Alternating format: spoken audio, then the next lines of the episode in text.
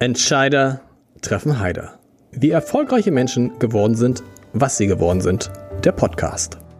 Dieser Podcast wird von der Hamburg Commercial Bank präsentiert. Die ist jetzt eine private Geschäftsbank und hat ihren Sitz, wie ihre Vorgänger, seit vielen Jahrzehnten in Hamburg. Die Hamburg Commercial Bank ist spezialisiert auf mittelgroße Unternehmenskunden. Viele davon kommen aus den Bereichen Immobilien, erneuerbare Energien oder aus der maritimen Wirtschaft. Wenn es um komplexe Themen rund um klassische Bankdienstleistungen, um Projektfinanzierung oder Kapitalmarktprodukte geht, ist die Hamburg Commercial Bank eine sehr gute Adresse. Und jetzt viel Spaß bei Entscheider treffen Heider. Herzlich willkommen. Mein Name ist Lars Heider und heute habe ich einen Mann zu Gast, über den ich mich nicht nur sehr freue, sondern der auch mal mein Chef war. Hm. Und der heute Chef von allen Hamburger Lehrerinnen und Lehrern, irgendwie von allen Hamburger Schulen, fast hätte ich gesagt, von allen Hamburger Schülerinnen und Schülern ist. Und, stimmt das überhaupt, dienstältester Bildungsminister Deutschlands? Ja, das ist richtig. Thies Rabe ist da, Hamburgs Schulsenator. Das heißt, wie lange bist du jetzt im, ich bin jetzt im neunten Jahr, achteinhalb Jahre und ein paar zerquetschte Monate wohl noch.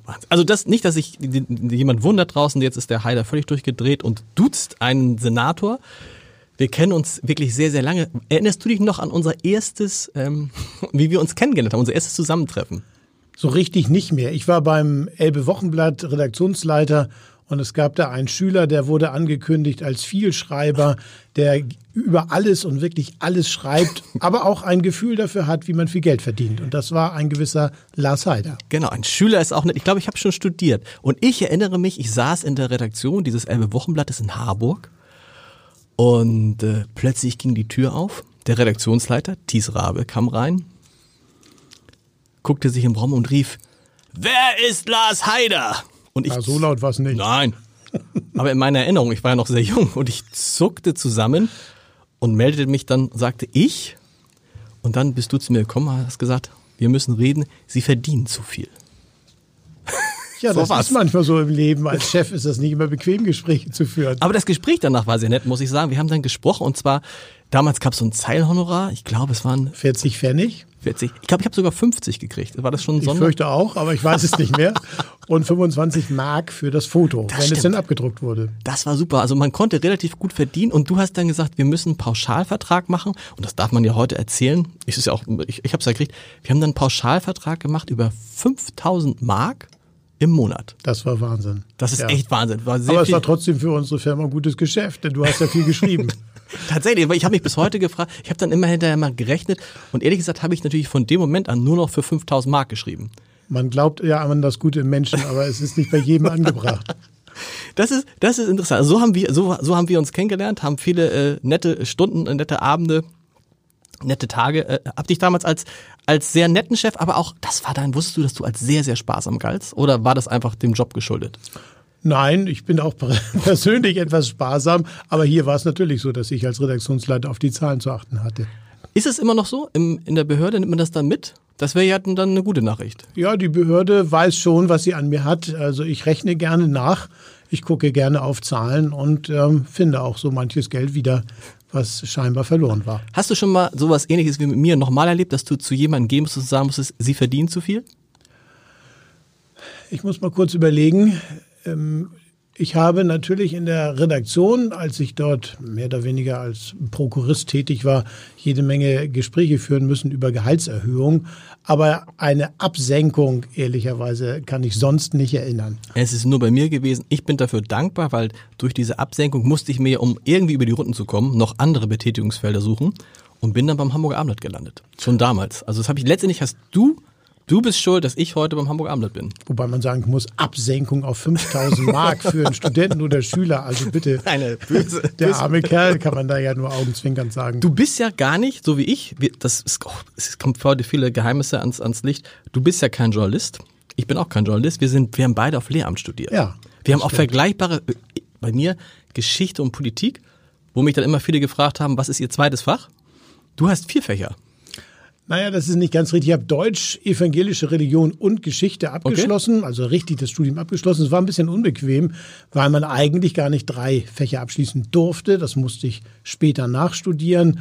Und ich habe in der Tat auch noch Politik und Musik studiert. Das habe ich dann aber nicht bis zum Examen okay. durchgehalten. Das heißt, du bist aber anders als ich. Ich habe das erste Staatsexamen gemacht. Du bist richtiger Lehrer. Du hast auch ein Referendariat gemacht. Richtig. Und hast dann aber nie als Lehrer zunächst nach dem Studium gearbeitet oder doch? Nee, leider nicht. Denn ich muss mal ganz ehrlich sagen, dass ich war auch ein, ein Opfer der 90er Jahre Bildungspolitik. Ähm, ich war tatsächlich nach dem Referendariat arbeitslos, was bis heute Krass. schon eine schwierige Phase ja. war, an die ich mich wirklich auch nicht gerne erinnere denn ich habe mit großer Leidenschaft Lehrer werden wollen. Ich war mit, glaube ich, sehr, sehr guten Zensuren. Ich glaube, ich war Jahrgangsbester in unserer Schule gewesen, hätte vieles machen können, wollte aber unbedingt Lehrer werden, weil ich das als den Beruf immer empfunden habe, habe mir sehr viel Mühe gegeben. Mhm. Und schon während des Studiums wurde deutlich, na, das könnte knapp werden. Die fangen immer mehr an, die Lehrerinnen und Lehrer auszusieben und nicht mehr alle einzustellen. Ich war mehrfach in der Schulbehörde und dann erzählten die immer, ja, so ungefähr, junger Mann, geben Sie sich Mühe, wer gute Noten bringt, den stellen wir immer noch ein.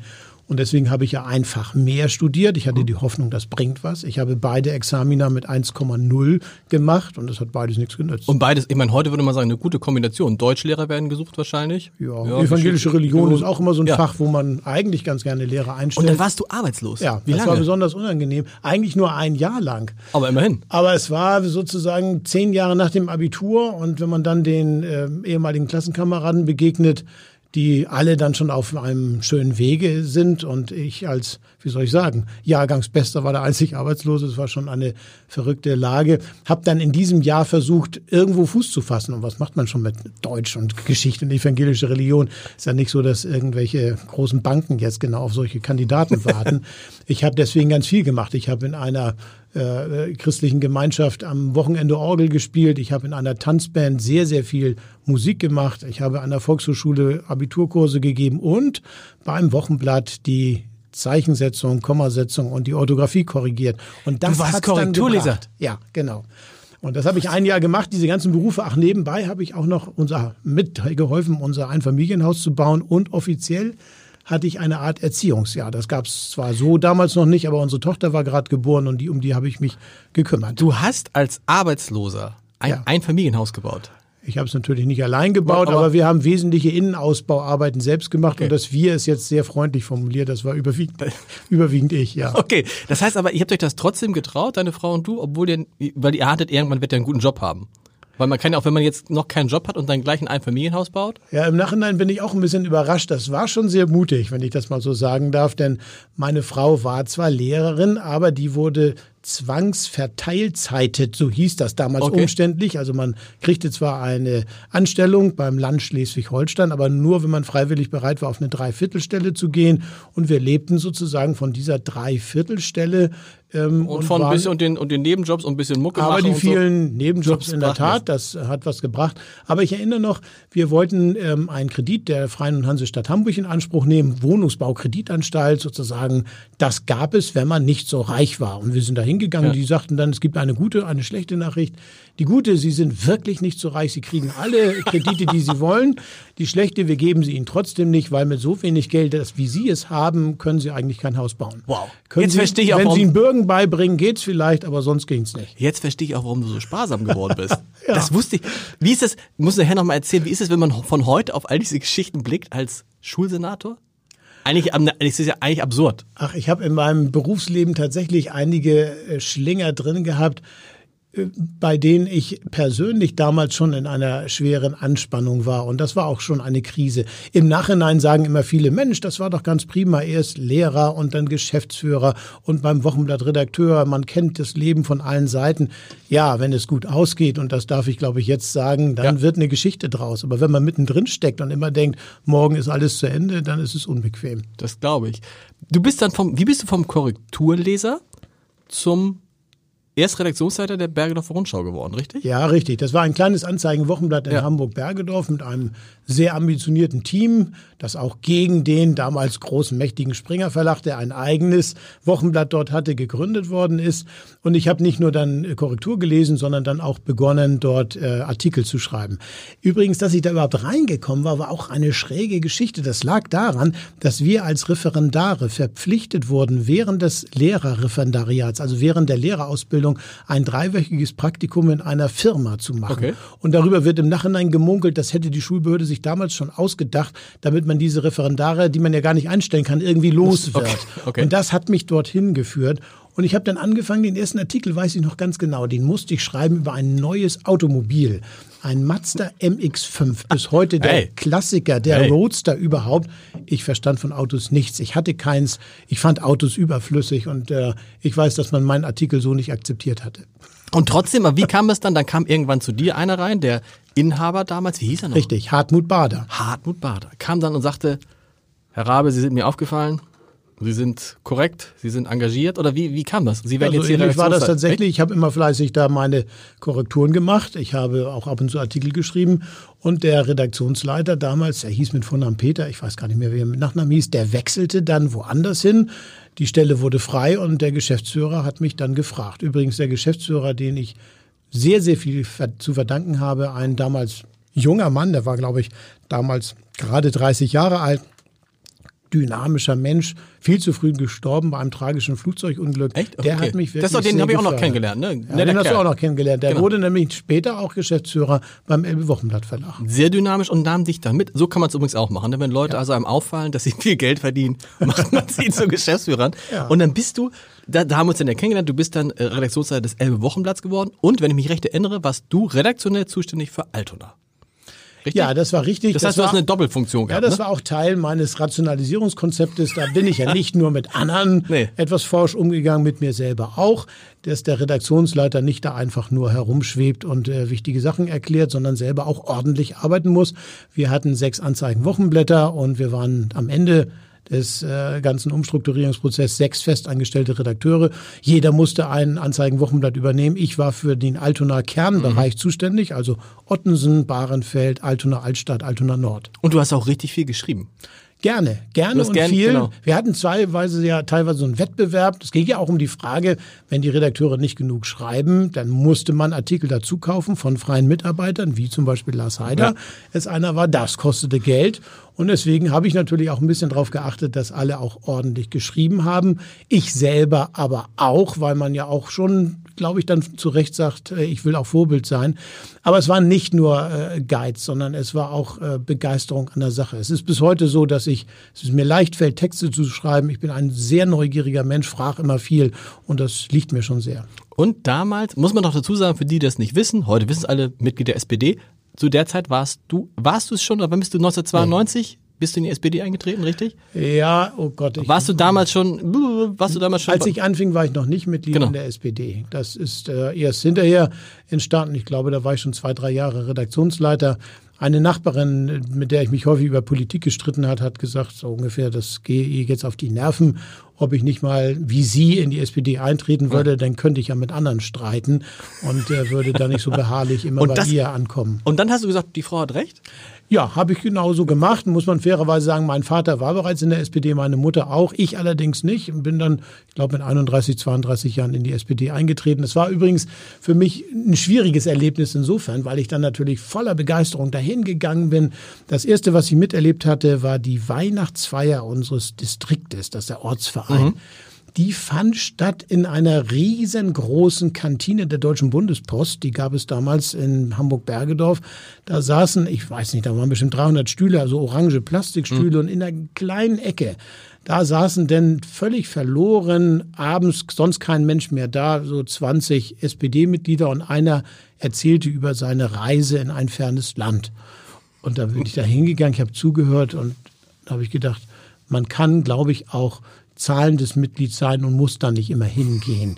So war jedenfalls das erste Erlebnis. Ich bin tatsächlich fünf Jahre erstmal nicht wieder erschienen. Wie viele, ne? Also wie Ja, viele, die, die es kommt darauf an, wie das losgeht mit dem Genau. Staat. Manchmal ist Parteileben natürlich etwas anstrengend, aber man kann es auch anders erleben. Aber du hast als Redakteur in Altona über einen, ja, da mehr schon, mehr als hoffnungsvollen jungen Politiker berichtet. Über Olaf Scholz. Der war damals, war der Bundestagsabgeordneter oder war das schon Arbeitsminister? Nee, nee, nee, nee, noch gar nichts. Er war noch gar nichts. Er wurde Kreisvorsitzender, also der Parteivorsitzende von Altona und wollte dann in den Bundestag. Okay. Und die Bundestagsabgeordnete war damals äh, Dr. Marlise Dobbertin Und ich glaube, das war nicht so ganz alles äh, äh, auf, von allen Seiten mit Begeisterung getragen, aber Olaf Scholz hat sich durchgesetzt und dieses Bundestagsmandat dann erobert. Da habe ich ihn kennengelernt, in der Tat. Ja. Und dann hast du über ihn, oft über ihn geschrieben, viel über ihn geschrieben. Warst von Anfang an begeistert? Es soll ja Journalisten geben, die große Olaf Scholz-Fans sind in dieser Stadt. Nee, das war ich ehrlicherweise nicht so. oh, das ist nicht.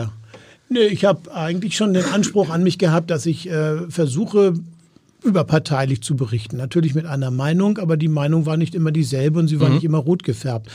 Und Olaf Scholz war eigentlich weit weg, denn er war im Bundestag und man im Wochenblatt war unser Ziel, dass wir die Heimatereignisse aus der Region berichten und nicht das, was äh, Olaf Scholz da im Bundestag beschließt. Deswegen habe ich eigentlich fast gar nicht über ihn geschrieben. Ich habe über andere Dinge geschrieben. Ich erinnere noch sehr genau, damals wurde das ehemalige Hertie-Gebäude abgerissen und mhm. es entstand das neue Einkaufszentrum Mercado. Mhm. Eine spektakuläre, schwierige Aktion war das, weil man beim Abriss von Hertie ähm, Knochen von Menschen gefunden hatte, die sich als die Gebeine von jüdischen Mitbürgern entpuppten, mhm. die da beerdigt worden waren vor 50, 60 Jahren. Und es gab ja einen internationalen Skandal um diese Frage, ob da jetzt ein Einkaufszentrum auf diesen ehemaligen jüdischen Friedhof gebaut werden kann.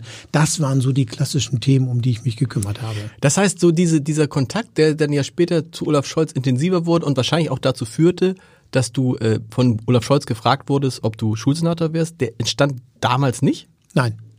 Nein, er war ziemlich lange Bundestagsabgeordneter, ohne dass ich da besonders lebhaft irgendwie ihn wahrgenommen hätte. Damals war Altona allerdings auch politisch immer so turbulent, dass man als Redakteur Stimmt. eher auswählen musste, was man weglässt. Also wir hatten damals, ich sag mal jetzt als Beispiel, Eckhard van Hofen wollte als Quereinsteiger Chef der CDU in Altona werden. Das war eine große Geschichte. Die ganzen innerparteilichen Jürgen Demokratie, nach, Jürgen in der CDU mehr oder weniger als der genau. große Zampano dann aber auch langsam wieder abserviert worden. In der SPD gab es auch ein drunter und drüber. Ich erinnere mal daran, da war eine Affäre über Arbeitsbeschaffungsmaßnahmen gewesen, in die auch ein Mitglied der Fraktion verstrickt war.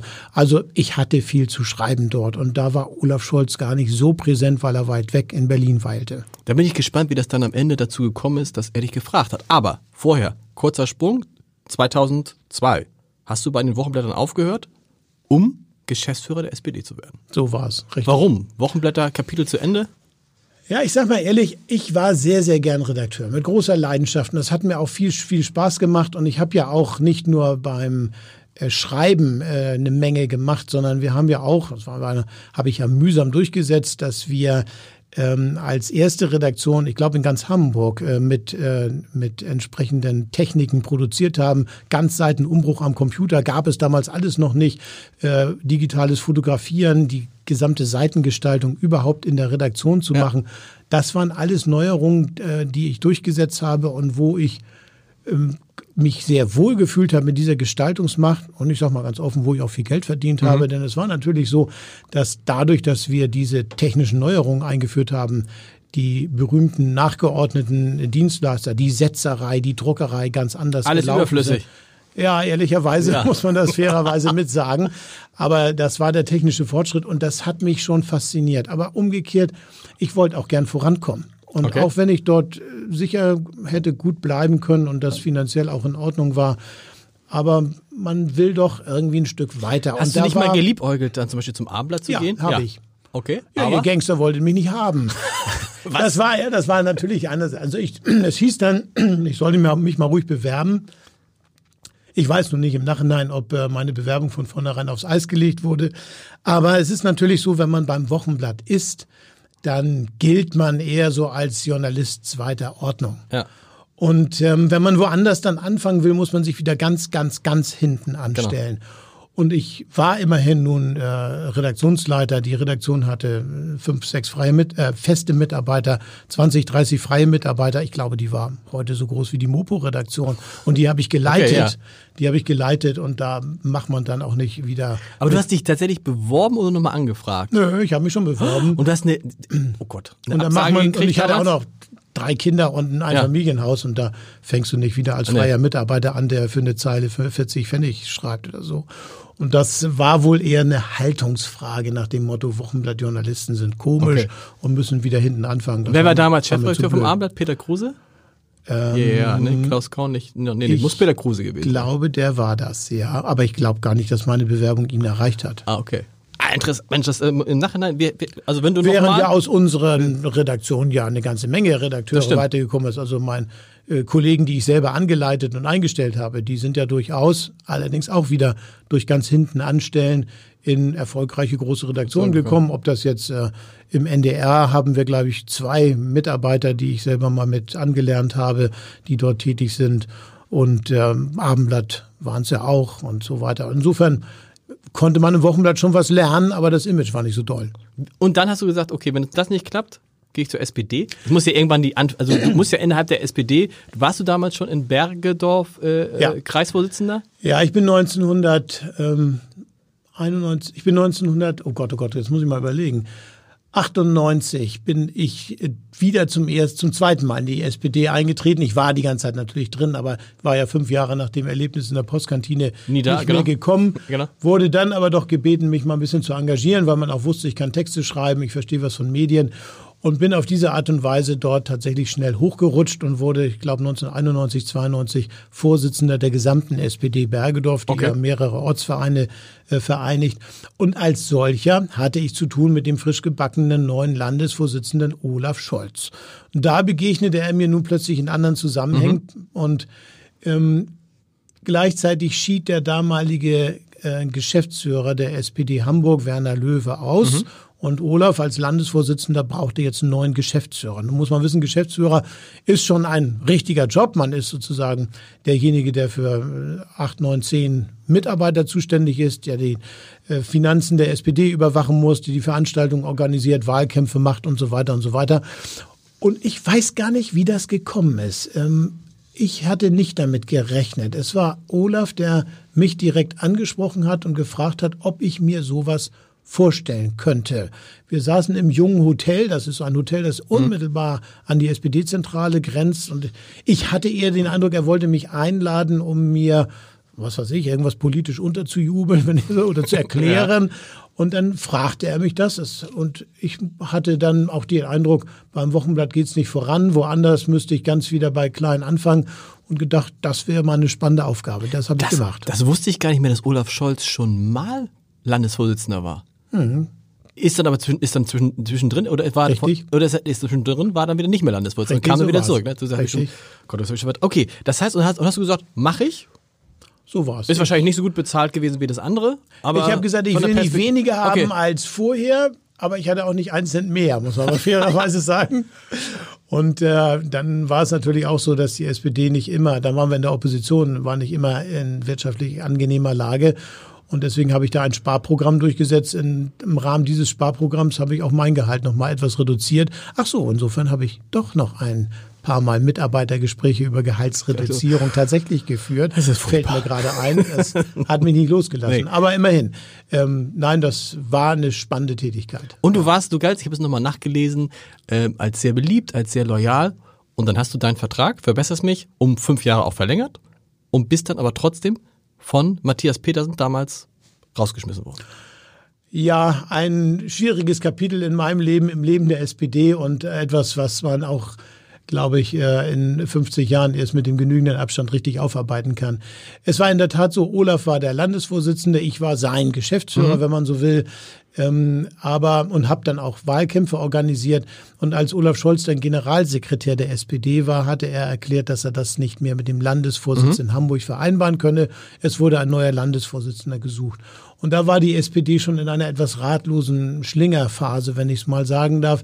Es gab mehrere Gespräche mit möglichen Kandidaten. Und äh, dabei hat äh, sich dann Matthias Petersen als Landesvorsitzender durchgesetzt. Und ich muss ganz offen sagen, es war ein ambivalentes Verhältnis. Es war manchmal sehr, sehr schön und umgekehrt merkte man auch, dass Matthias auch noch diese Rolle damals suchen musste. Und ich war natürlich ein kraftstrotzenden äh, Olaf Scholz gewohnt, der immer wusste, wo es längst ge- ging, wo der immer eine Ahnung hatte. Und das hat natürlich das Miteinander auch nicht immer so einfach gemacht. Und dann gab es diesen berühmten Stimmzettel-Skandal.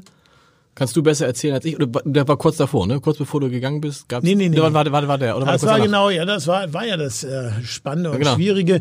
Also mein Vertrag sollte verlängert werden und äh, ihr wart euch eigentlich einig? Eigentlich waren wir uns einig. Ähm, der ist ja immer nur auf fünf Jahre genau. befristet gewesen. Ich war jetzt, glaube ich, vier Jahre und ein paar Monate dabei. Und dann hat sich doch der geschäftsführende Landesvorstand plötzlich anders entschieden, sicherlich auch äh, unter Mitwirkung von Matthias Petersen. Und ich war raus. Ah, okay. Du warst und vor dem Stimmzettel. Und ich war ah. komplett raus. Und ich sag mal, okay. das war auch so ein zweiter Tiefpunkt. Ja. Der erste war, als ich als, äh, wie soll ich sagen, doch starker leistungsfähiger Student mit zweimal 1,0 Examen plötzlich auf der Straße saß und in einen Abgrund gucken ja. musste mit 28 Jahren. Und jetzt war das äh, wieder so. Da war ich 41 und dachte plötzlich, oh je, was macht man denn jetzt eigentlich mit 41 und du hast nichts? Du warst tatsächlich von einem Tag auf den anderen freigestellt? Ja. Ja. Boah. Und ähm, ich habe dann ähm, bin ich in die Schulbehörde gegangen und habe gesagt so ungefähr, na und könnt ihr mich noch brauchen? Mhm. Ehrlicherweise hatte ich gar nicht so richtig damit gerechnet, ähm, dass das äh, möglich sein würde.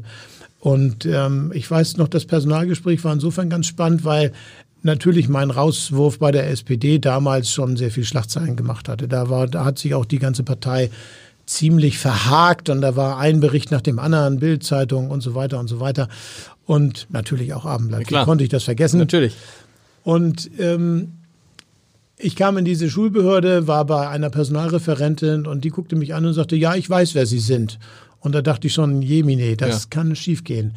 Und dann sagte sie, aber wir sind hier eine Behörde und zwar eine gute Behörde. Und deswegen zählt bei uns vor allem eins. Wie waren die letzten Abschlusszeugnisse? Die bei mir ja schon ja. gefühlt 20 Jahre zurücklagen. Ähm, Abitur, erstes Staatsexamen, zweites Staatsexamen. Und als ich die dann fröhlich dahin geblättert habe, da hieß es, nö, das kann gut was werden. Sie haben nur den Nachteil, dass sie drei, vier Monate zu alt sind, um noch verbeamtet zu werden. Okay. Und so wurde ich dann angestellter Lehrer im Schuldienst. Und erst danach, als ich sozusagen lange aus der SPD raus war, da gab es dann eben die ganzen Auseinandersetzungen und äh, Schwierigkeiten rund um den Stimmzettel Claudia. Für die, die es nicht wissen, kurz gesagt, es gab, es ging dann darum, wer wird Spitzenkandidat der SPD. Da traten äh, Dorothee Stapelfeld gegen Matthias Petersen an und am Ende sind, wie auch immer, 900 Stimmzettel verschwunden. Ja, das war schon ein Skandal. Ein Muss man mal genau. ganz ehrlich sagen, wir hatten eine, also wir, sage ich jetzt, ich war zum Glück da nicht mehr dabei. Die Stimmzettel, die die SPD-Mitglieder abgegeben haben, wo sie sich jetzt entscheiden sollten für Matthias Petersen oder Dorothee Stapelfeld, wurden alle gesammelt in einer echten Wahlurne. Aber mhm. eine Wahlurne, das klingt so dramatisch, das sind eigentlich so eine Art Mülleimer. Ja, genau. Solche Plastikmülleimer, so werden die auch jetzt bei normalen Wahlen verwendet. Die haben Schlitz, da steckt man das oben rein. Und dieser Mülleimer hatte auf der einen Seite ein Vorhängeschloss und da war, das war auch zugeschlossen. Und trotzdem hat es ein gewiefter Mensch geschafft, auf der anderen Seite offensichtlich dieses Scharnier, mit dem der Deckel befestigt war, so zusammenzudrücken, dass er den Deckel geöffnet hat und aus dieser Wahlurne sehr, sehr viele Stimmzettel geklaut hat. So viel, dass man eigentlich nicht mehr ein vernünftiges Ergebnis herbeiführen konnte. Und das hat natürlich die SPD schon schwer durchgerüttelt, denn der Täter muss eigentlich aus der SPD gekommen sein. Und wir wissen bis heute nicht, wer es ist. Nein. Wahnsinn. Aber gut, zu dir. Interessant, eben SPD-Geschäftsführer mit Olaf Scholz, das ganze Programm und plötzlich dann Berufsschullehrer, richtig? Was bist du denn geworden? Nee, nee äh, ganz normaler Lehrer, Lehrer am, okay, Gymnasium. am, Gymnasium. Aber bevor wir jetzt so schnell die SPD abschließen, okay. will ich doch ein Thema noch sagen. Sag. Ich glaube, dass Matthias Petersen und ich hinterher beide sehr viel gelernt haben, denn wir haben heute doch ein recht entspanntes okay. Verhältnis. Und ich will das auch nochmal deutlich machen, dass da jetzt nicht irgendwie äh, Eisesstille ist und man sich bei jeder Gelegenheit versucht, die Klippe runterzuschubsen. Aber so ein Typ bist du, glaube ich, auch nicht, oder? Oder bist du jemand, der dann irgendwie so nachtragend ist? Also, ich habe ja mal über Herbert Wehner gehört, der sagt, ich bin nicht nachtragend, aber ich vergesse nie. ähm, also, man wird das nicht aus dem Gedächtnis herauskriegen können, aber ich bin auch jemand, der eher ein freundliches Herz hat und sich nicht in ewigen Groll einbunkern kann. Vor allem ist ja für, für dich, sag mal, anders als für Matthias Petersen, politisch sehr gut ausgegangen. Ja, das, das kann, kann, man sagen. So, kann man so sagen. Also weiß ich nicht. Also ich glaube, Matthias fühlt sich in seiner Rolle auch wohl. Er ist ja Kreisvorsitzender auch in Altona in der genau. Bürgerschaft und so weiter, äh, Haushaltsausschussvorsitzender. Aber ähm, mir geht es politisch gut. Und im Nachhinein, wie gesagt, sind solche Wirren dann doch etwas, was einen großen Sinn zu haben scheint. Aber wenn man mittendrin steckt und plötzlich mit äh, über 40 denkt, war das jetzt das Ende, bist du früh Rentner geworden, Klar. lebst du jetzt von deiner Frau und äh, ein bisschen Luft und Liebe. Ähm, da, es waren schon schwierige Situationen. Und wie war es dann, Lehrer zu sein? Endlich Lehrer zu sein? Großartig. Also das habe ich auch selber nicht erwartet.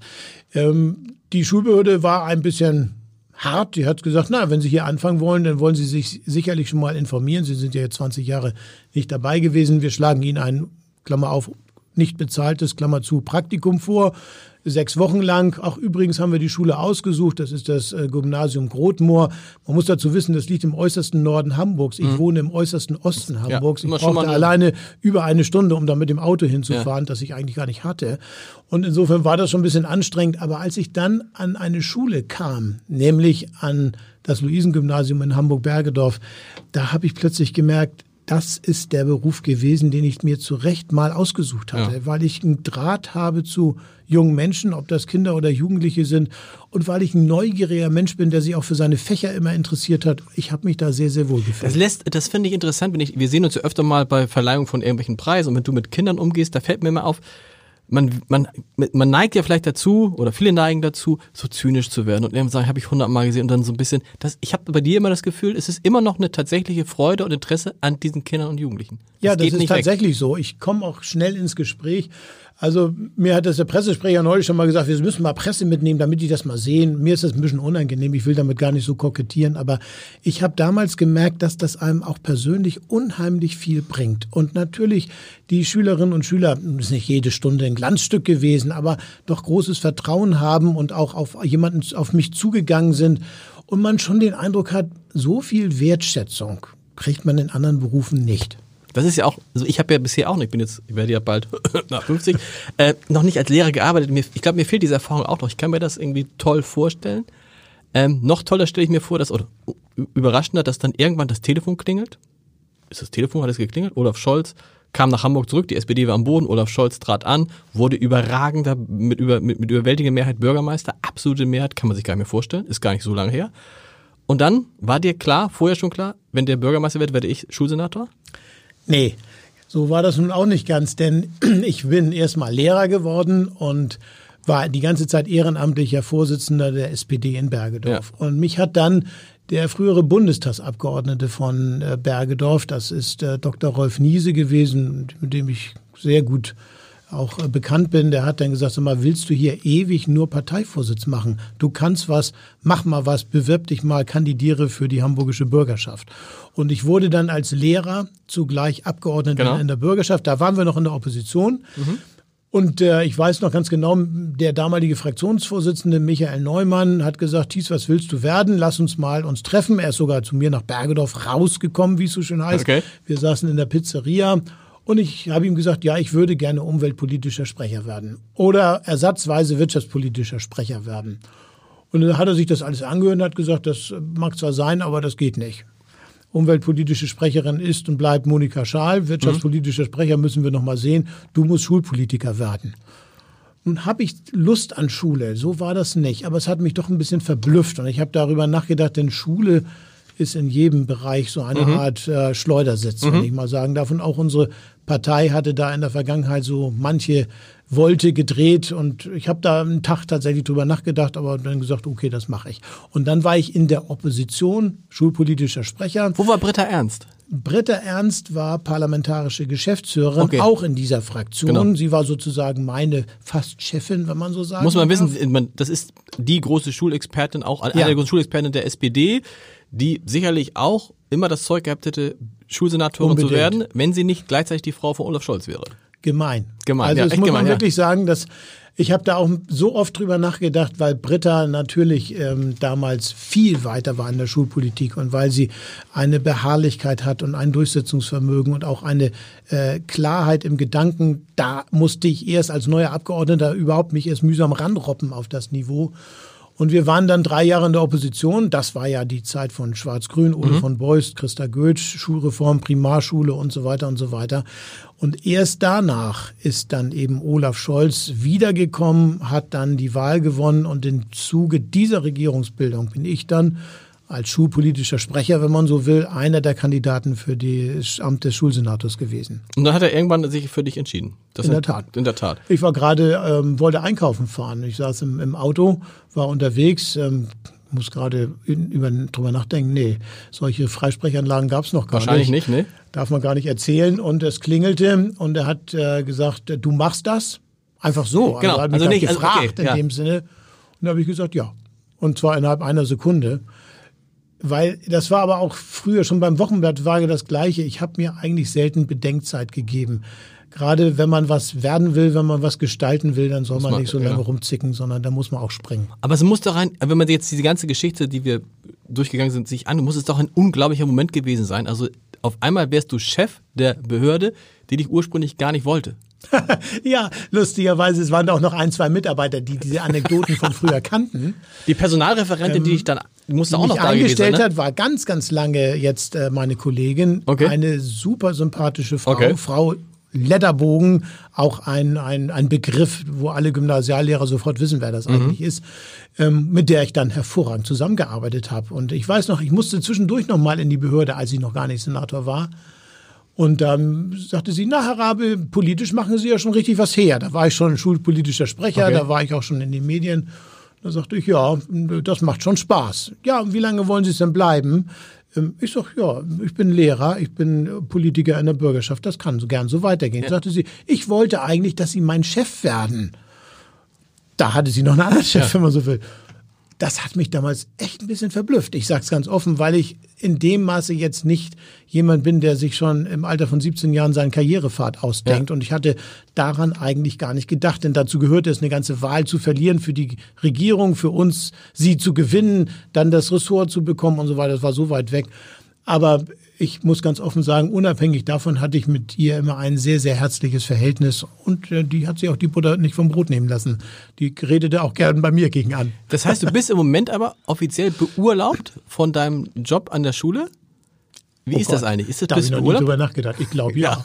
Ich glaube ja. Dann bist du, und ich habe das noch- auch nochmal nachgelesen, als Scholz damals sein Team aufstellte, gab es auch in Hamburger Medien, äh, in allen Hamburger Medien so, das ist jetzt nicht sein Ernst. Also was sind das denn für, Ja. was sind das, also, ne, das ist wieder typisch Olaf Scholz, neben mich, äh, neben mir keine, keine, und dann, na, der wird so ein, der eben war der noch Lehrer, plötzlich soll der Schulsenator sein, also wer- werden. Das war damals, 2011, so eine, ging auch, ging, ging auch gegen andere, die damals anfingen. In der Tat. In der Tat. Ich erinnere das gut. Ne? Und äh, nur wenn wir mal gucken, und wir erinnern uns damals, Hamburg 2011 war immer die Frage, wer wird eigentlich letzter im, in, in den ganzen Rankings ist immer Bremen gewesen, glaube ich. Ne? In allen, in allen Schulen, Du musst Studien. das wissen, du warst ja beim Wiesensack. Ich war, ich war ja, ich hab's, also kann man sich nicht, kann man sich nicht vorstellen. Und vorletzter wurde dann entweder Berlin oder Hamburg. Ja. Das war der Ausgangspunkt. So war's. Heute, achteinhalb Jahre, fast neun Jahre später, Ja. kann man, glaube ich, grob zusammengefasst sagen, also im unteren Teil dieser Studien ist Hamburg fast gar nicht mehr. Bei Naturwissenschaften und Mathe manchmal noch, aber, Aber ja in Deutsch mehr, haben genau. wir uns ins Mittelfeld vorgekämpft, in Englisch sind wir in der Spitzengruppe. Genau. In der Tat, wir sind besser geworden. Wie hat das denn dieser Lehrer, da, den die Schulbehörde damals eigentlich nicht wollte, geschafft als Senator? Ich glaube, ich weiß gar nicht, ob die Schulbehörde mich nicht wollte. Als ich da angefangen bin, habe ich allen gesagt, ich möchte gerne loyal mit allen zusammenarbeiten. Ich will hier jetzt nicht, dass hier die ganzen verschiedenen Schichten der Mitarbeiter, die einen sind mit den Grünen gekommen, die anderen mit den Roten, die mit den Gelben. Es waren ja alle Farben in den letzten Jahren dort angekommen. Ähm, Ich möchte, dass jeder seine Arbeit ordentlich macht und dann bin ich ein freundlicher Mensch. Und das hat gut geklappt, muss ich ganz offen sagen.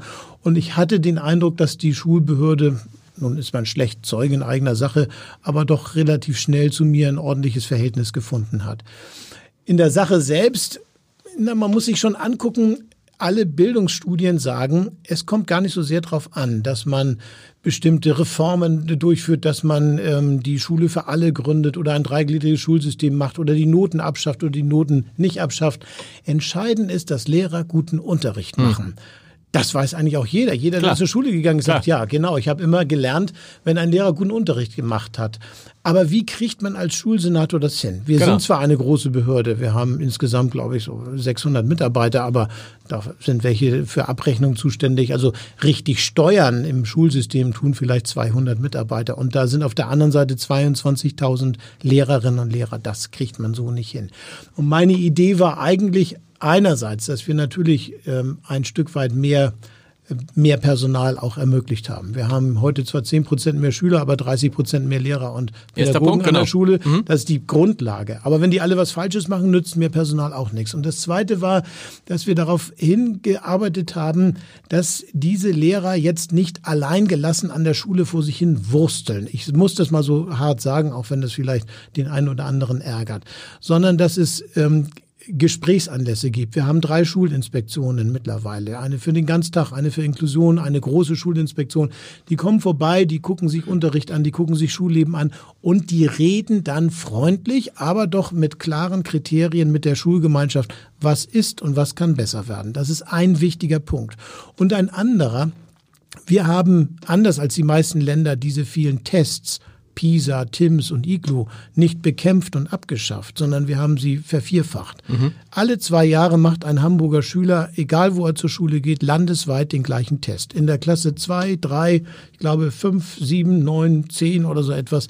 Und diese Testergebnisse, die vor allem auf Deutsch, Mathe und Englisch gucken, die werden den Lehrerinnen und Lehrern dann wiedergespiegelt, sodass sie einen Eindruck haben, wo eigentlich ihre Klasse steht.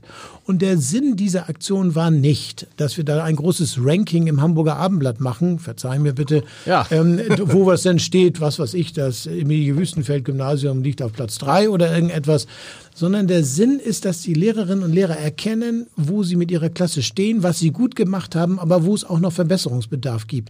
Und deswegen steht da auch immer, deine Klasse, keine Ahnung was, 7b ist in Englisch verglichen mit den Parallelklassen die beste. Verglichen mit den anderen Schulen in ähnlicher Lage bist du auch noch der Beste, aber in Mathe seid ihr furchtbar. Okay. Und auf diese Art und Weise können Lehrerinnen und Lehrer auch ein Stück reflektieren, wo ihre, äh, wie ihre Arbeit gewirkt hat. Solche Punkte waren es, dass wir versucht haben, auf Lehrer zuzugehen und über solche Rückkopplungssysteme oder modern gesprochen Feedback, ja. sie zu animieren, ihre eigene Unterrichtsarbeit zu reflektieren und weiterzuentwickeln. Ob es nun am Ende die Ressourcen gewesen sind, mehr Lehrer oder kleinere am Ende Klassen diese auch, ne? Veränderung, ne? kleinere Klassen, weiß ich nicht. Aber wir haben uns in der Tat doch kraftvoll nach vorne gearbeitet. Ein, eine aus deinem Umfeld, ich sage nicht, wer hat gesagt, Untertis Rabe, und da habe ich gesagt, das stimmt, so kenne ich ihn auch. Untertis Rabe ist der Leistungsgedanke in die Schulbehörde gekommen. Ja, ich bin ein Fan von Leistung. Das sage ich ganz offen. Das macht mich nicht immer beliebt. Ich habe gerade jetzt eine große SPD-Tagung gehabt. Da habe ich gesagt, ich finde, die SPD ist die Partei, die auf Leistung Wert legt, wo es eben nicht darum um Herkunft und Geld und sonst was geht. Und deswegen schreibe ich in jedes Wahlprogramm mindestens zehnmal rein beim Kapitel Schule Leistung, Leistung, Leistung. Mhm. Und ich bin froh, wenn am Ende zweimal das stehen bleibt. Und es ist ja jetzt so, ich bin ja jetzt auch äh, äh, Betroffener als, als, als, als Vater eines Kindes, erst zweite Klasse, alles gut, aber ich spreche mit vielen anderen Eltern und es ist eben nicht mehr so, wie es zu meiner Zeit war, wo man wusste, fürs Abitur, ein gutes Abitur kriegt man in Hamburg relativ schnell hin. Nee, das ist richtig anstrengend geworden. Das ist aber auch das Ziel. Das ist das Ziel. Das Abitur ist doch ein Versprechen an die Gesellschaft, ein Versprechen an die Kinder und Eltern, dass derjenige, der das erreicht, ein Bildungsniveau auch erreicht hat. Ja. Und deswegen wollen wir das hier nicht verschenken. Ich habe immer gesagt, das Hamburger Abitur darf keinen Millimeter leichter werden. Und wir haben uns zumindest bemüht, dass wir das sicherstellen und uns auch bemüht. Ich war auch der Motor, um eine Art Bundesabitur voranzutreiben. Und Hamburg beteiligt mhm. sich ja auch an diesem Bundesabitur, weil wir schon das für richtig halten, weil ich das selber für richtig halte. Ich muss aber auch sagen, das ist jetzt etwas, was in den neuen Bildungsstudien immer stärker zum Ausdruck kommt. Wer auf Leistung setzt, der erreicht auch, dass die eigenen Schülerinnen und Schüler mehr leisten, als wenn man da so luschig vor sich hin daddelt, wenn ich es mal mhm. so sagen darf. Wenn man sich fragt, warum eigentlich die ostasiatischen Länder bei diesen Bildungsvergleichsstudien, bei PISA und IGLU und TIMS immer so hervorragend abschneiden, dann muss man mal einen Blick in diese Gesellschaft riskieren, die sehr klar auf Bildung und Leistung fokussiert ist. Und ich kenne das auch aus meiner eigenen Kindheit. Ich glaube, ich musste hier für dieses Interview irgendwelche Fragen ja. beantworten. Eine Frage lautete, was haben Ihre Eltern immer gesagt? Und ich habe überlegt, ja, die haben ganz viele Ratschläge mir gegeben. Aber ich erinnere mich immer noch gut, bei uns hieß es immer, ähm, äh, streng dich an, dann schaffst du das. Ja. Und für mich war es das Erfolgsrezept. Und ich glaube, das Mit Verspätung, wie wir jetzt auch. festgestellt haben, ne?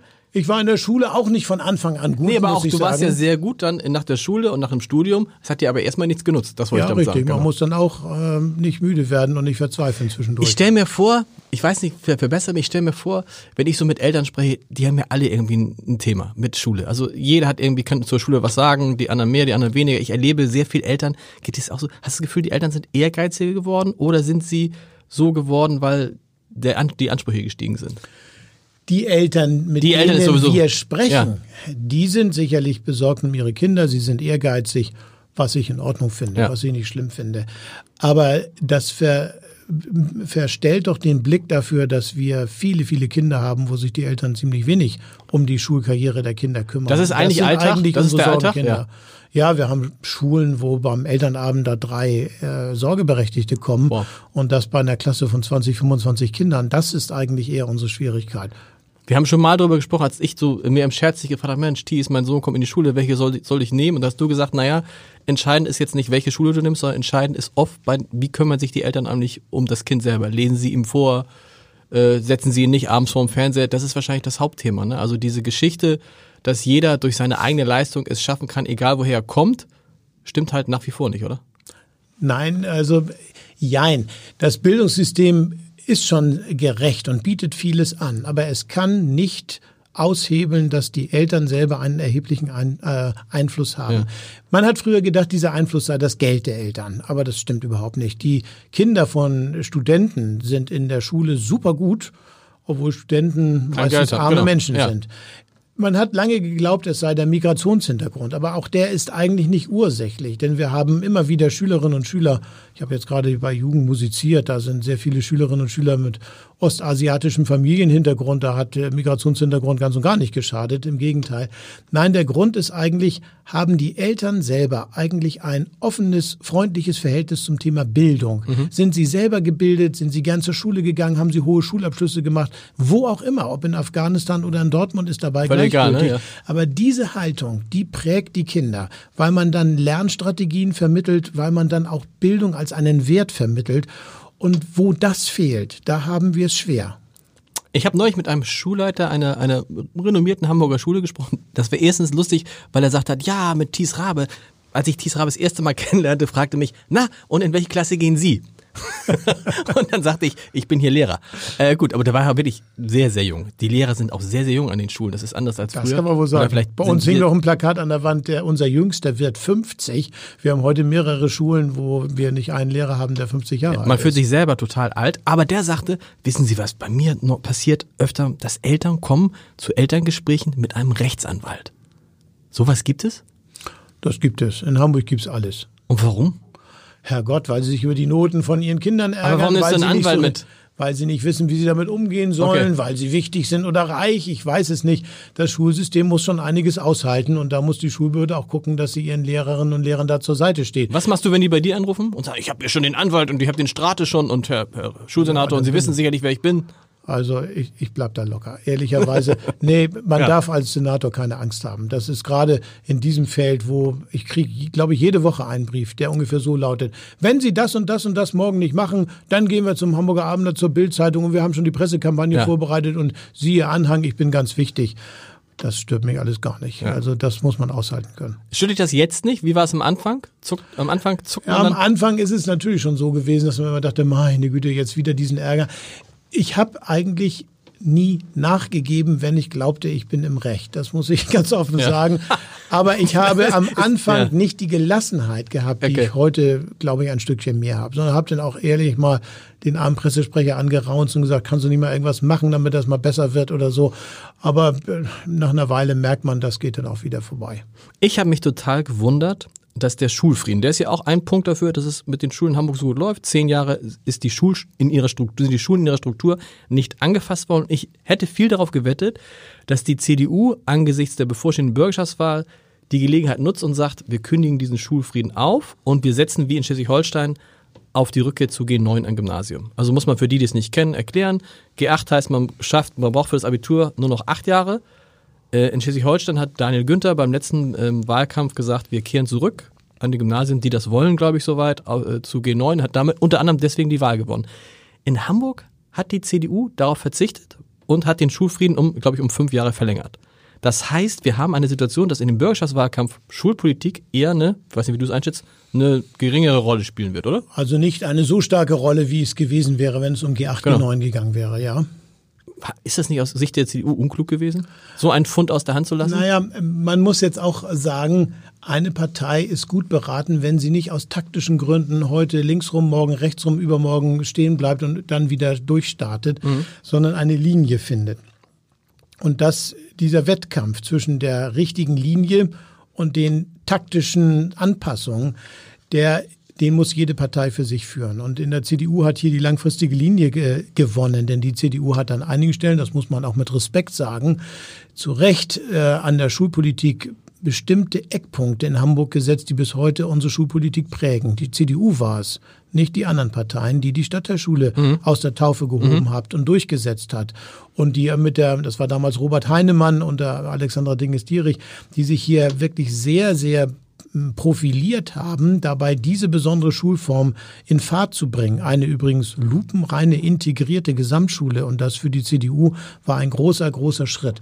Und die haben natürlich auch gesehen, wenn sie jetzt äh, an G8, G9 herumfummeln, dass diese Stadtteilschule, die sie selbst sich mal ausgedacht haben, darunter dann vermutlich Schaden leiden wird. Und deswegen war es auch hier eine Art Abwägung zwischen dem taktischen Vorteil im Moment und einer langfristigen Schulpolitik, die eigentlich in eine vernünftigere andere Richtung geht. Ich rechne es trotzdem der CDU hoch Oran, an. Oder? Das macht nicht jede Partei, dass sie sozusagen äh, sich mal einen taktischen Vorteil verkneift, um die lange Linie richtig zu halten. Und ob es sich auszahlt, wir werden sehen. Kannst du Eltern verstehen, die stöhnen und sagen, oh Gott, ich will meinem Kind G8 ersparen? Dann kann es auf eine Stadtteilschule geben, klar.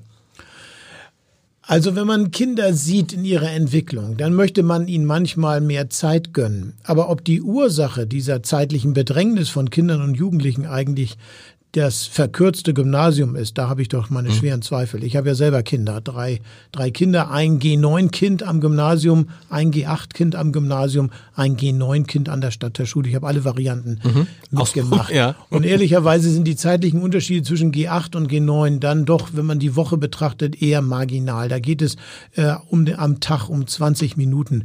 Dass Kinder viel um die Ohren haben, dass sie vielleicht durch die modernen Kommunikationsgeräte, weil sie hohe Ansprüche haben, weil sie auch schon früh einen Job haben wollen und so weiter, sich manchmal überfordern, das ist richtig. Aber ob wirklich die Ursache diese, sage ich mal, anderthalb Schulstunden in der Woche mehr sind, da habe ich doch meine Zweifel. Wie war es als Schulsenator äh, beim Elternabend? Ich habe ihn geschwänzt. Ich habe meine Frau vorgeschickt. Das war nicht ganz einfach für mich, ja, das sage ich ganz offen. Ja. Mein jüngstes Kind ging noch zur Schule und ja. sie wurde auch noch Schulsprecherin. Und mein jüngstes Kind oh ist Gott. ein temperamentvolles ja. Kind und jemand, der sehr auffällig ist und sicherlich leistungsstark und ich liebe meine Tochter, aber ich weiß, es ist nicht immer bequem, mit ihr zusammenzuleben. Das gilt möglicherweise auch für Schulen und Schulleitungen. Ja. Und wie verhält man sich dann da? Und dann habe ich meine Frau gebeten, ob sie da nicht hingehen kann. Weil das hätte ich mir lustig vorgestellt, wenn er so ein Lehrer ist, vielleicht hätte er gar nicht gemerkt, ist das nicht, der kommt, der sieht aus wie der Rabe. Kann ja nicht sein. Ja, nach einer Weile hoffe ich schon, dass die meisten Lehrer dich kennen, aber das will ich auch nicht ausschließen. Das Lustige ist, dass wenn wir früher darüber sprachen, über die Qualität und ganz früher bei dir, oh, wir, sind zu viele Lehrer ausgebildet worden, kommen wir jetzt in eine Phase, wo genau das Gegenteil ist. Ja, also, furchtbar. Äh, mhm. ist, ist, wie schwierig ist es, Lehrer zu finden noch? Also Hamburg hat es im Moment noch einigermaßen leicht. Über Hamburg insgesamt äh, haben wir finden wir genug Lehrer, aber wir finden sie nicht mehr für jede Schule, weil die Lehrer sich die Schulen aussuchen können. Genau. Und da spielen dann Dinge eine Rolle, wo man sagt, naja, schön ist es zwar nicht, aber dann, sagt, dann sagen die Lehrer, ähm, eine Schule, die zu weit weg ist und mit öffentlichen Verkehrsmitteln nicht gut zu erreichen ist. Finkenwerder jetzt mal ja. hat es schwer oder sie sagen, ähm, da wo die schwierigen Kinder sind, will ich nicht hin oder da wo die Schule ein anspruchsvolles Ganztagskonzept hat, wo man eventuell manchmal bis 17 Uhr in der Schule bleiben muss, will man nicht hin. Und deswegen haben wir an einzelnen Standorten schon Probleme. Insgesamt aber im Vergleich zu den anderen Bundesländern steht Hamburg zurzeit noch sehr gut da. Was natürlich auch an Hamburg liegt, das erzählen ja auch andere Branchen, dass einfach Hamburg so eine große, äh, so eine große Sogwirkung hat. Wir haben es bei uns erlebt, fürs Volontariat haben sich bei uns 100 Leute beworben, bei anderen Zeitungen sind es vielleicht fünf oder zehn. Das hat dann auch hoffentlich auch mit der Zeitung, auch mit Hamburg zu tun. Trotzdem stellen wir halt fest, wenn man früher äh, ein, ein Kind fragte, welche Klasse bist du, dann haben sie gesagt 1a oder B und vielleicht noch C. Jetzt habe ich in, in der Nachbarschaft äh, vor drei Tagen ein Kind gefragt, welche Klasse bist du jetzt eigentlich? 2F. also das heißt, wir reden von, wir reden von fünf, sechs, also wir reden von, es gibt teilweise sieben Klassen in einem Jahrgang, oder? Ja, ja, aber das ist schon ein Extremfall. Also das eine, was man wissen muss, wenn wir Klassen kleiner machen, dann ist es schon mal automatisch so, dass Werden's man ein paar mehr Klassen braucht. Also wenn ich heute in einer Klasse 19 Schülerinnen und Schüler habe und bilde damit fünf Parallelklassen, dann habe ich die früher in vier Parallelklassen unterbringen können. Das ist ein Effekt. Der andere ist allerdings, dass die Stadt dramatisch wächst. Dramatisch, muss man ja. ganz offen sagen. Wir rechnen mit 25 Prozent mehr Schülern. Wenn man sich das mal auf die Bevölkerung umrechnen würde, würde das dort auch so kommen, dass wir 25 Prozent mehr Bürgerinnen und Bürger hätten. Wenn wir bei zweieinhalb Millionen wir bald. bei 2,4 ja. Millionen ja. Äh, Menschen, dann würden wir ganz Wandsbek, den gesamten Bezirk, mal eben adoptieren müssen. Ja. Das hat das Schulsystem vor sich und das wird schon eine gewaltige Aufgabe. Natürlich wollen wir jetzt viele, viele Schulen bauen, aber wir müssen auch einige Schulen vergrößern. Und es ist kein Beinbruch. Ich sage es mal ganz offen, wir haben ja jetzt schon Schulen, die, weil sie so beliebt sind, teilweise sechs Parallelklassen genau. in der genau. Grundschule haben. Eine ist, glaube ich, jetzt bei sieben Parallelklassen. Aber die Eltern melden sich trotzdem dort an, wie die Wilden, könnte man sagen. Also ich glaube, das ist eher so eine Kopfdiskussion. Wenn man genau hinguckt, stört die Eltern bei der Anmeldung eigentlich weniger die Frage, wie groß die Schule ist, sondern es ist die Frage, ob die Schule eine gute Schule so ist. ist. Und da melden sie sich dann auch gern bei einer großen Schule Trotzdem an. habt ihr riesige Dinge vor euch. 45 neue Schulen sollen gebaut werden, ist das ja. richtig? Und 44. 44 und eigentlich wird man versuchen, an allen bestehenden Schulen, so gut es geht, den Platz zu nutzen und aufzustocken. Und die Hälfte der Schulen knapp werden wir dann vergrößern ja. auch noch. Wir wollen das ja auch, dass es nicht enger wird an der Schule, ja. sondern wir wollen neue Räume dazu bauen. Das wird eine gewaltige Anstrengung für die Stadt. Erstmal, es geht um unendlich viel Geld. Ja. Also das muss man ganz offen sagen. Und äh, bisher bin ich sehr, sehr dankbar, dass ich in der Regierung immer gut weggekommen bin, weil man gesagt hat, wat mut, dat mut, so hieß es einfach. Wenn da mehr genau. Kinder sind, brauchen wir auch eine Schule und eine Schule braucht Lehrer. Das ist das eine. Und das andere ist, eigentlich müsste jeder zehnte Hamburger Abiturient demnächst Lehrer werden, damit wir die Nachwuchs decken können. Ich habe ja gehört, es gibt noch andere Berufe. Und deswegen ist die Erzählt Sache auch sich. an der Stelle nicht ganz einfach, wie wir da durchkommen. Das ist ja jetzt der, der, der für mich entscheidende Punkt dieses Gesprächs. Das ist ja das Thema Seiteneinsteiger. Also es kann ja mal sein, hoffen wir, dass es nicht so schnell passiert, dass auch bei, bei mir einer, ein Matthias Petersen kommt und sagt, jetzt gehst du mal weg kann ich dann morgen als, ich hab bin ja, also, oder komm, muss ich dann auch meine alten Zeugnisse, ich weiß gar nicht, wo die sind, noch rausholen? Und die solltest du schon dabei haben. Aber, aber Stichwort, ernsthaft Stichwort Seiteneinsteiger, ja. Ja, Gibt es da viele, die das machen? Ja, aber in deinem Fall bist du ja in, in, dem Fall gar kein Seiteneinsteiger in dem Sinne, weil du ja selber Lehrer studiert hast. Aber ohne äh, zweites Staatsexamen. Ja, das ähm, muss man sich angucken, wie okay. man das dann heilen kann. Ja. Ähm, das ist möglicherweise für jemanden, der dann 40, 50 Jahre alt ist und dann wieder mit 1300 äh, ins Referendariat gehen muss, 1300 Euro. Oh. Da muss man sich dann vielleicht mal auf Dauer Das würde ich mir auch ausdenken. überlegen, ja. Im Moment wäre es aber so. Du kannst ja von deinen Abfindungen, glaube ich, den monatelang noch durchhalten. Das ist typisch. Ich, ich ahne schon, ich möchte nicht nochmal mit dir verhandeln, dies. Ja. Aber wie ist es, aber heute für einen Seitenansteiger heißt, der muss das Referendariat nachholen? Ja, zurzeit haben wir ja gar nicht diesen Lehrermangel in Hamburg. Okay, aber er kommt. Wir haben die Ausbildungsplätze im Referendariat dramatisch angehoben, 40 Prozent mehr. Ich glaube, wir bilden jetzt jedes Jahr 840, 850 Menschen aus. Und wieder erwarten, kriegen wir alle Plätze zurzeit besetzt. Okay. Das ist in den meisten Bundesländern nicht der Fall. Ja. Wir reden also jetzt über ein könnte sein in Zukunft. Und dann müssen wir uns auch da entsprechende Lösungen überlegen. Im Moment geht's noch. Könnte sein in Zukunft, ist ein ganz gutes Stichwort. Wir haben Bürgerschaftswahl. Ja. Wie, das ist ja für dich, der in fünf Jahreszyklen immer schon gedacht hat, nichts nichts Neues, aber wie, wie beschäftigt einen das? Mich, ich, mich, mich für das, ich finde es so faszinierend, Politik zu machen, und trotzdem würde ich immer unruhig, wenn ich denke, Mist, kann ja auch irgendwie im Februar jemand anders oder im März dann jemand anders Schulsenator sein. Das kann gut sein, ja. Aber lässt dich, ist jetzt ruhiger als vor bei der ersten Wahl. Naja, also es ist nicht so, dass ich in dem Sinne persönlich bangen muss und angefasst nee. bin. Politik ist insofern auch in der Bezahlung brutal. Bei den Senatoren ist es so, man muss schon eine Legislaturperiode durchgehalten haben, dann kriegt man, hat man einen Pensionsanspruch. Und es ist tatsächlich so, wenn Wer ein, vorher ein rausfliegt, der hat nichts. Ein Tag fehlt. Ein Tag ja. muss fehlen, das fehlt ja, nichts. So ist das. Also, okay, also Pension hast du aber Grenze, schon mal. Aber genau. die habe ich ja schon lange hinter genau. mir. Ähm, insofern äh, stehe ich da jetzt wirtschaftlich nichts aus. Aber ich, ich äh, bin leidenschaftlicher SPD-Politiker, da, dafür lebe ich und das, ich bin begeisterter Politiker, ich mache meinen Beruf gerne, ich mag gerne arbeiten und so weiter und ich würde es schon ein bisschen als schade und vielleicht ein bisschen als kränkend beinahe empfinden, ja. aber das, ich glaube, das darf man so nicht sagen. Es gehört zu den Spielregeln dazu, dass man wissen muss, ähm, das ist wie beim Fußballtrainer, wenn die Mannschaft nicht gewinnt, wenn man nicht nach vorne kommt, dann fliegt man raus. Und da lohnt es nicht, darüber ein Magengeschwür zu bekommen, sondern da muss man mutig bleiben. Aber natürlich ist es so, dass ich schon dafür kämpfe, dass wir ein, gut, ein gutes Ergebnis haben. Stehst du eigentlich auf der Bürgerschaftsliste? Ja. ja. Nein, also wir haben, also ich bin ein Kandidat. Wir haben ja zwei Listen. Es gibt ja. die Liste, die alle Hamburger ankreuzen genau. können. und es gibt die Listen in den Wahlkreisen. Und ich bin der Spitzenkandidat im Wahlkreis Bergedorf. Genau, das heißt aber ich im Wahlkreis Nord kann ich gar nicht wählen. Nee. Das verstehe ich nicht bei der SPD. Warum setzt ihr eure anerkannten, sehr beliebten Senatoren nicht auf die Liste? Weil es ist ja das personalisierte Verhältniswahlrecht und wir erinnern uns, dass, glaube ich, im Verga beim vergangenen Mal Olaf Scholz allein so viele Stimmen gekriegt hat, allein als Person wie die CDU. Und ich kann mir vorstellen, du, Carsten Broster, Andi Grote, wie sie alle heißen, das sind doch Leute, die holen relativ viele Stimmen und sei es, weil die Leute sie gut kennen. Das ist nett, dass du das sagst. Aber ihr macht, es geht in der SPD nicht. Naja, also man muss auch sagen, das Wahlrecht äh, hat natürlich ein paar taktische Auswirkungen. Und da ist es manchmal nicht immer das Vernünftigste, alle dort so hinzustellen. Umgekehrt, wir haben auch das Problem, ähm, dass wir ähm, jetzt auf ein Wahlergebnis äh, hinarbeiten, wo wir Mühe haben werden, die 44 und 41 Prozent vom letzten Mal zu erreichen. Die möglichen Gewinnaussichten sind vielleicht nicht mehr ganz so hoch. Und da ist die Anspannung auf allen Seiten natürlich noch größer. Und wenn da so ein dicker Senator kommt und sagt, ich nehme jetzt diesen Platz, dann mag das sein, dass das taktisch äh, Klug ist. aus der Vogelperspektive Vielleicht ein bis zwei. Prozent mehr bringt, auf die kommt es vielleicht an. Ja, aber in der Partei bei den Betreffenden, die alle nach hinten rücken, dann auch nicht uneingeschränkte Begeisterung auslöst. Okay.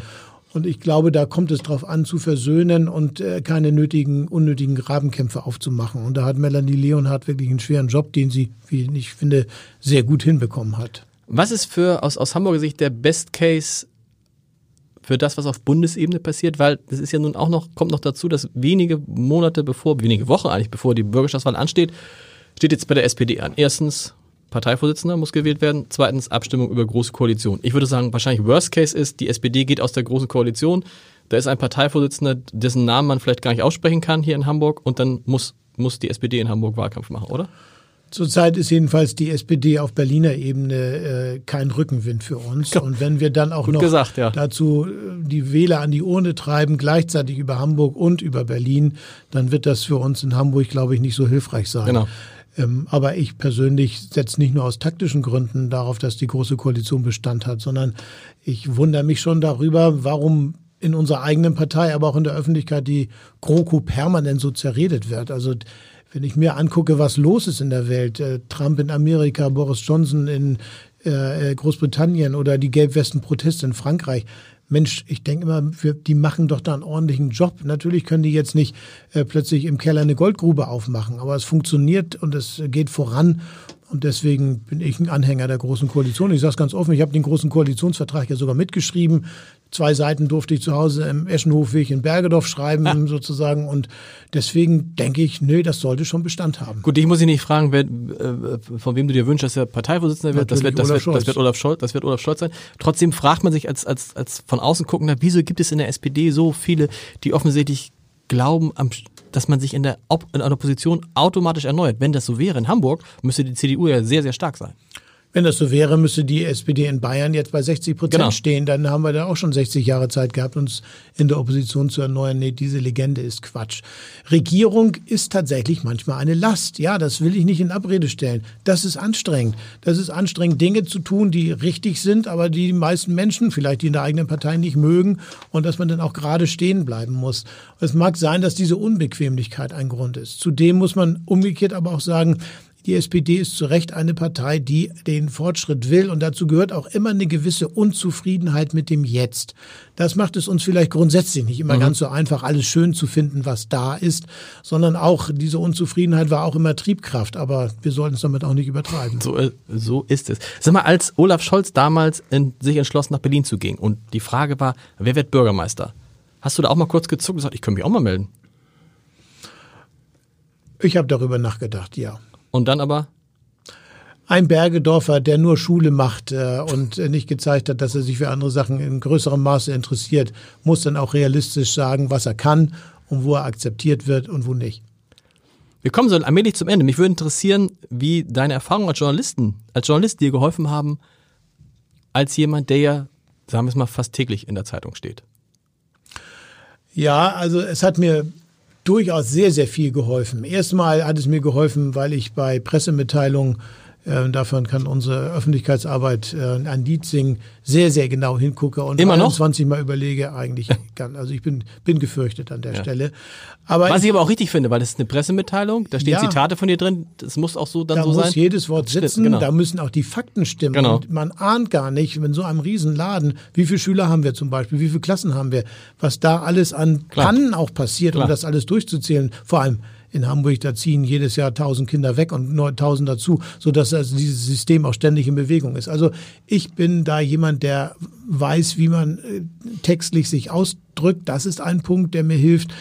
Es hat mir geholfen, dass ich damals auf der anderen Seite stand und immer darüber nachgedacht habe, wann habe ich eigentlich mit äh, als Journalist den Eindruck gehabt, das ist vernünftig und glaubwürdig. Und dabei habe ich gemerkt, es kommt auch darauf an, dass man nicht so taktisch immer argumentiert, sondern auch ein bisschen mal frei Schnauze reden kann. Das ist nicht ganz ungefährlich, wenn man auf jedes Wort achten muss, aber auch das hatte ich in der Erinnerung immer bewahrt und deswegen auch an mir gearbeitet, dass ich das hinkriege und nicht immer so sehr äh, reflektiert wirke. Und zum Schluss hat mir immer meine Schwiegermutter geholfen. Die hat mir immer gesagt, ich habe dich wieder, was weiß ich, im Hamburg-Journal gesehen oder hier und so. Und ich sage, na und wie war das? Das ging ja ganz um dieses Ja. Thema und so. Ja, beim Thema habe ich gar nicht so genau aufgepasst, aber du musst ein bisschen mehr lächeln, hat sie dann mal gesagt. Oder deine Krawatte sitzt Ja. schief oder so etwas. Und ich habe hier zur Vorbereitung gerade das Interview gehört, den Podcast mit äh, Kubicki, den du da geführt Ja. hast. Und der sagte eben auch, an dem Engholm hätte er immer geschätzt, der hätte ein Telefonbuch vorlesen können und alle finden das toll. Das kommt auch darauf an, dass man eine freundliche, zugewandte Art hat und dass man mit So. Überzeugungskraft auftritt. Und das sind alles Dinge, die ich auch als Journalist gelernt habe, die helfen mir. Wenn du als Journalist dir die Hamburger Medienszene anguckst, wird dir dann so ein bisschen Angst und Bange. Wir fassen mal zusammen. Die Welt Hamburg wird ihr Erscheinen ab Januar einstellen. Die Zeit Hamburg hat von wöchentlich auf monatlich ihr Erscheinen verändert. Die Hamburger Mopo sucht seit ungefähr einem Jahr einen Käufer und findet keinen. Bei der Bild Hamburg äh, gibt's große, äh, große Stellenstreichungen und so. Da ist ja unglaublich was in Bewegung. Wie ist das, also als Journalist und als Politiker, weil als Politiker man braucht Als diese Politiker macht Ne? mir das genauso viel Angst, wie das Journalisten Angst macht. Und das sollte unserer Gesellschaft Hm. Angst machen. Ich habe das neulich gehabt, dass ich mich mit meinen äh, Kolleginnen und Kollegen in der Schulbehörde unterhalten habe. Die Jüngeren sagten, ich sehe gar kein Fernsehen mehr. Was man zunächst denkt, ja, ist ja schön, wenn er Bücher liest. Genau. Nein, er, er sieht nur noch diese mm, Streaming-Geschichten. Genau. Mhm. Und wir haben zunehmend das Problem, dass äh, eine Qualitätsinformation auf der Strecke bleibt und man immer stärker findet, dass Menschen sich informieren über ihre gefilterten Blasen, wo man sich immer nur noch gegenseitig bestätigt.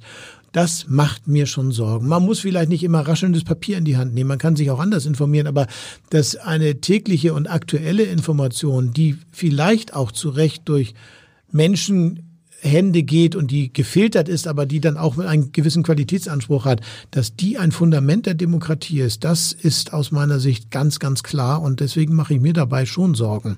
Es muss natürlich auch so sein, dass umgekehrt ähm, Journalisten auch diesen Qualitätsanspruch erfüllen müssen. So ist es.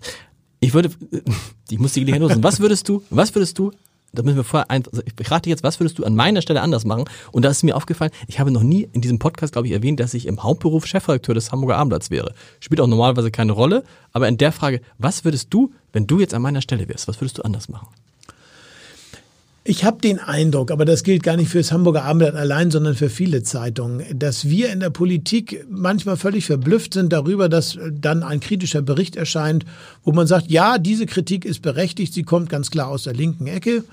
Und eine Woche später kommt in der gleichen Zeitung der gleiche Bericht nur von der rechten Ecke als Angriff. Und man fragt sich immer, habt ihr eigentlich keine Linie? Ist es nicht gut, keine Linie zu haben, dass man ein Marktplatz ist, auch der Meinung?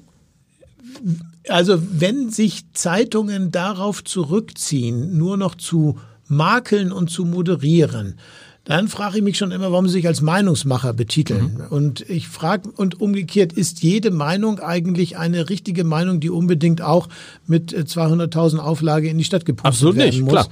Das sind schon Entscheidungen, die Okay. in den Medien getroffen werden müssen. Und das andere, das gilt aber zum Glück nicht fürs Abendblatt, mich nervt mittlerweile, wenn ich informiert werden will, dass ich mittlerweile eigentlich nur noch missioniert werde. Ob ich bei Spiegel Online bin oder auf äh, Zeit Online, um was wir alles haben.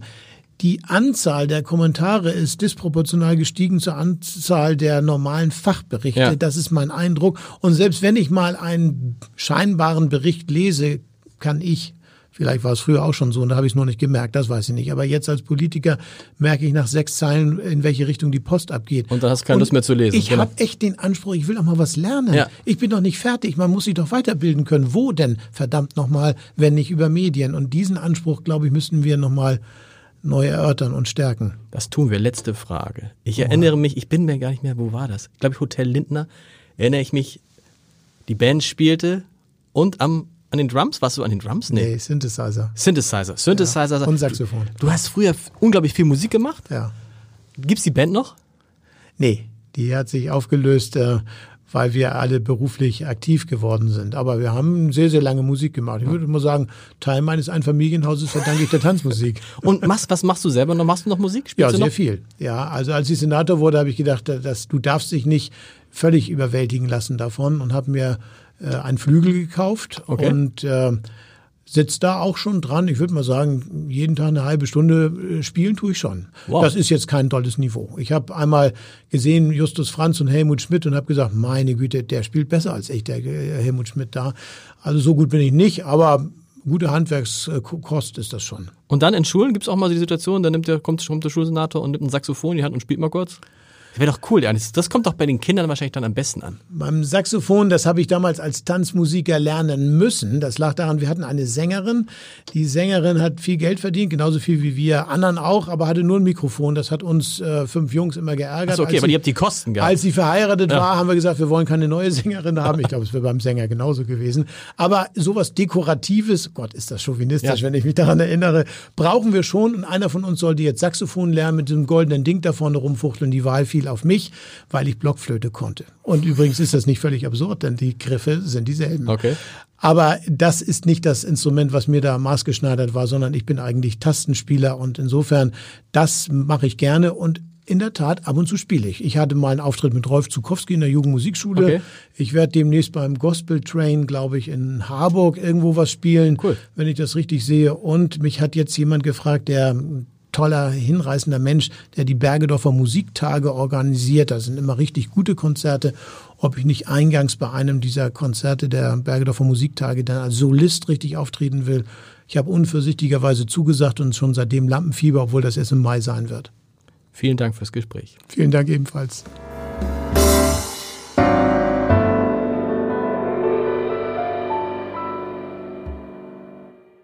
Weitere Podcasts vom Hamburger Abendblatt finden Sie auf abendblatt.de slash podcast.